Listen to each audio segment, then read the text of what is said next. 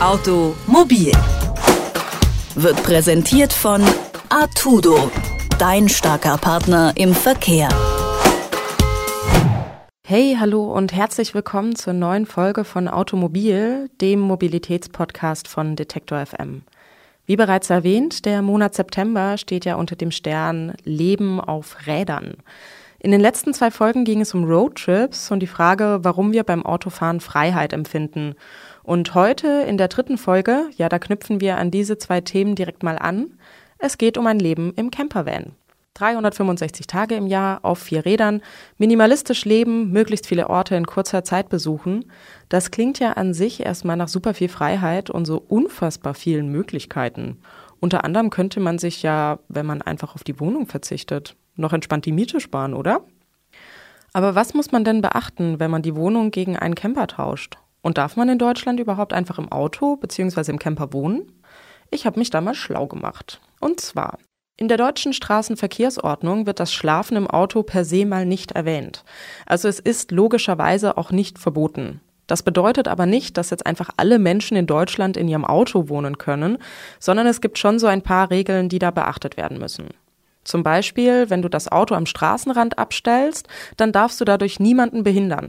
Das ist eine ganz normale Regel der Straßenverkehrsordnung, steht im Paragraph 12, falls das Bedürfnis besteht, das irgendwie nachzulesen. Und die Regel gilt jetzt erstmal für Autos. Für Wohnmobile, umgebaute Sprinter, Wohnwägen, naja, also alles irgendwie mit vier Rädern, in dem man schlafen kann, gilt rechtlich gesehen in etwa das Gleiche. Bedeutet, es spricht erstmal nichts dagegen, irgendwo im Camper zu übernachten, es sei denn, Campen ist auf dem Parkplatz eindeutig verboten. So, aber weil das jetzt ja noch nicht ausreicht an Regeln, kommt hier noch eine dazu. In Deutschland darf man nämlich nur eine Nacht an derselben Stelle stehen. Das fällt dann nämlich noch unter den sogenannten Gemeingebrauch. Was jetzt nicht bedeutet, dass alles allgemeingut ist, sondern dass die Nutzung des Stellplatzes für eine Nacht voll okay ist. Prinzipiell können aber Anwohnerinnen und Anwohner auch immer die Polizei rufen, wenn man innerhalb der ersten Nacht kurzerhand Stühle, Tisch, Antenne und Fernseher, Starkstrom, Lichterkette und Lagerfeuer aufbaut und man meint, man müsste im nachbarlichen Vorgarten ins Gemüsebeet machen. Das ist dann nämlich eine Erregung öffentlichen Ärgernisses. Also wieder Polizeisache. Und wenn die kommt, dann kann man den ganzen Kladderadatsch wieder einpacken und woanders hinfahren. Aber wie fühlt sich das eigentlich an? Also im Auto oder Camper wohnen und die ganze Zeit unterwegs sein. Will man da nicht auch einfach mal nach Hause kommen? Und was ist eigentlich das Beste daran, in einem Camper zu wohnen? Das habe ich Cassandra Kudoko gefragt. Sie hat letztes Jahr mit ihrem Freund und ihrem Hund die Sachen gepackt und war ein knappes Jahr unterwegs. Ähm, für mich ist es Beste daran, im Camper zu wohnen, also unabhängig zu sein und jederzeit entscheiden zu können, wo man hinfahren will, wo und wie man seinen Tag verbringen will und ja, wie man, wie man so seine Zeit gestaltet. Jetzt darf man ja nicht überall einfach so wild campen. Wie funktioniert das denn in Ländern zum Beispiel, in denen das verboten ist? Also wir haben es so gemacht, dass wir uns daran gehalten haben. Wir haben dann äh, auf dem Campingplatz uns einen Ort gesucht ähm, der uns besonders gut gefallen hat und sind dann äh, an Reisetagen zum Beispiel nur ja, an äh, Übernachtungsstellplätzen oder so eingekehrt und haben den Rest der Zeit sonst auf Campingplätzen verbracht und in den Ländern, wo es erlaubt ist, wie zum Beispiel in Norwegen, ähm, das total ausgenutzt, dass man freistehen kann. Hm. Was für ein Gefühl ist das denn eigentlich so ganz ohne in Anführungszeichen festen Wohnsitz? Hat man da auch manchmal existenzielle oder finanzielle Ängste? Also nicht mehr als vorher auch irgendwie. Ich würde sogar fast sagen, auf eine gewisse Art ein bisschen weniger, weil, weil wir unser Haus, in dem wir quasi gewohnt haben, schon bezahlt haben. Das hat uns komplett gehört und äh, wir lediglich darauf angewiesen waren, einen Stellplatz dafür zu finden und den bezahlen zu können. Ähm, aber ich würde sagen, es hat sich nicht so viel geändert. Es ist eher ein bisschen weniger geworden, weil viele Fragen einfach geklärt waren. Zum Beispiel, verliere ich meinen Job oder nicht, war dann geklärt. Ich habe halt einfach in dem Moment keinen Job und lebe von erspartem Geld. Ja. Und also, wie sah das dann im Endeffekt finanziell aus? Habt ihr komplett von Erspartem gelebt oder habt ihr nebenher auch noch ein bisschen gearbeitet? Genau, nee, wir haben äh, uns lange auf die Reise vorbereitet. Also wir haben anderthalb Jahre vorher angefangen dafür zu sparen und haben wirklich jeden Cent auf Seite gelegt, haben ganz viel von unserem Hab und Gut verkauft und das ganze Geld auf Seite gepackt, äh, um natürlich einerseits das Wohnmobil davon bezahlen zu können. Das war so der erste Schritt, die erste große Investition.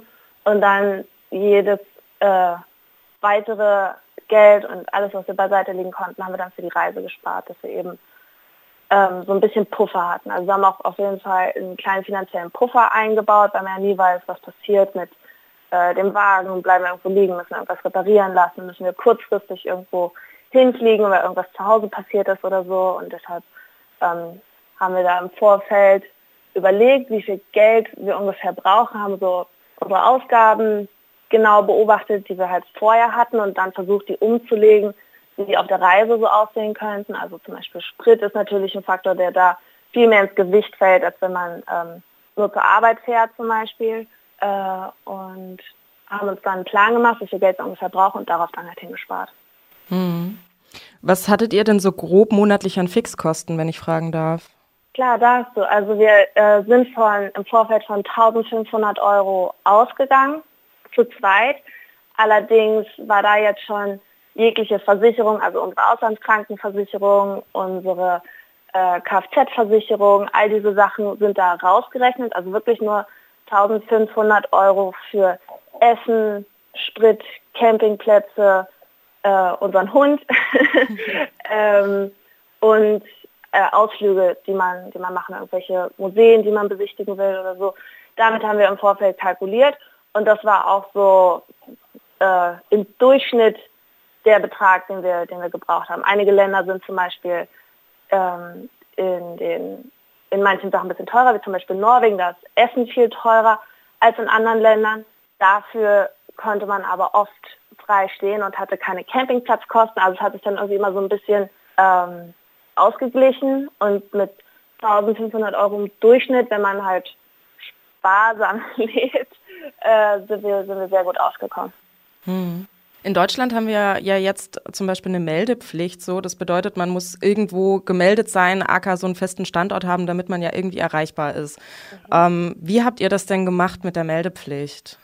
Äh, wir haben uns bei meiner Mutter gemeldet damit wir eben auch eine Postadresse haben und weil wir zwischendurch auch immer mal wieder nach Deutschland zurückgekommen sind, um einfach eine feste Anlaufstelle zu haben und eine Postadresse zu haben und weil wir eben auch nicht wussten, wie lange wir das tatsächlich machen werden, äh, haben wir uns dafür entschieden, eine Meldeadresse zu behalten.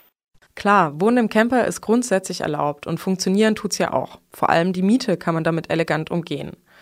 Auch rechtlich gesehen ist es in Deutschland relativ einfach, im Camper zu leben. Aber hier nochmal aufgepasst. Die Erlaubnis, irgendwo am Straßenrand zu übernachten, unterscheidet sich von Land zu Land wirklich sehr. Zum Beispiel bezahlt man in Frankreich eine, ja, nun echt äh, beachtliche Summe fürs Wildcampen. Länder wie zum Beispiel Schweden oder Norwegen sind da schon deutlich entspannter und drücken, solange sich die Wildcamper benehmen können, auch gern mal ein Auge zu. Doch Dinge wie zum Beispiel Miete sparen sind ja nicht der eigentliche Grund, weshalb sich Menschen für ein Leben im Camper entscheiden.